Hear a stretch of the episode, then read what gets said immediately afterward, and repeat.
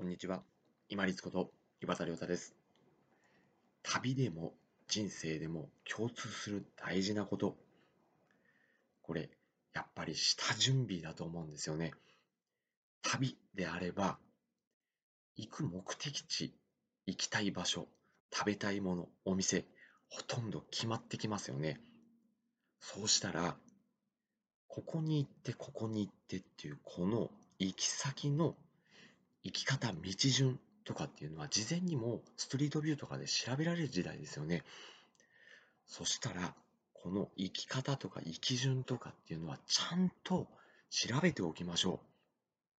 これなぜこれをお伝えしようかというと2点理由がありまして、一つは旅でおいても、まあ、人生においても時間が限られてるっていうのは同じ点ですよね。やっぱりそこをちゃんと意識しないと、無駄な時間を過ごすことになりますし、もったいないんですよ。で、もう一つがですね、たまたま今2023年の2月なんですけれども、コロナ禍がだいぶ落ち着いて、旅行者の方が福岡もだいぶ増えてきたんですね。そうすると、よく遭遇するのが、スマホを持ちながら、明らかに行き先を検索してるんですよね。こうやって動きながら。要は地図見てるんですよね。これって、まあ多少数分じゃんって思うかもしれないですけど、私はもったいないなぁと思うんですよね。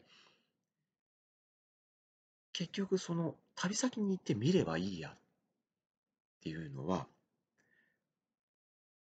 実際に生活している場で検索してみる時間と、旅先に行って過ごす時間って等価値ですかね違いますよね。旅先での時間って、これに対して移動時間とか自分のエネルギーを先に投資してますよね。じゃあどっちが重要ですか？旅先での時間ですよね。だから同じ、例えば検索する、見るの5分であっても、当然現地での時間の方が絶対重要になるはずなんですよ。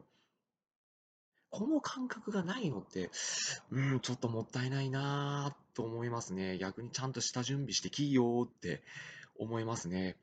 やっぱり人生も旅先の時間も、まあ同じなんですけど、限られてるんですよ。じゃあ、ちゃんと予測して、で、下調べ、まあ、調べておく、準備をしておくっていうのが、ものすごく大事なんじゃないかなと思います。旅先で過ごす時間、自分が先に旅費を払って移動してます。そしてエネルギーも使ってます。休みを取るのにいろんなところに交渉したかもしれません。何を着ていこうか。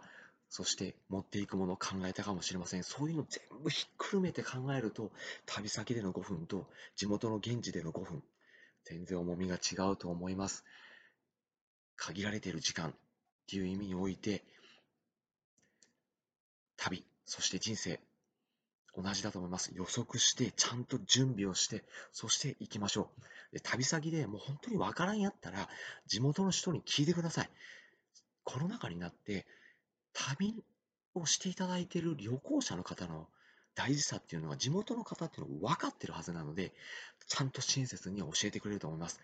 もし不愛想でとか、あんまり教えてくれなくて素通りしたりっていう方は、ちょっとたまたま外れたかなと思って違う方にすぐトライしてください。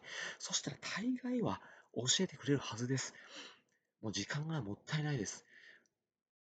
ちゃんと本当は下調べして動いていきましょうね。そしたら、あの、旅先でどうなるかなっていう、こう、ちょっと不安が和らぐんですよ。ある程度ストリートビューでイメージして、下調べして、大枠でも、あ、こういうところかな、ランドマークとか、駅とか、大きい建物見ておくだけでも、交差点の名前とか見ておくだけでも全然違います。下調べして、ちゃんと準備をして、旅も人生も歩んでいきましょう。本日もご清聴いただきましてありがとうございました。皆様にとって一日良い日となりますように。これにて失礼いたします。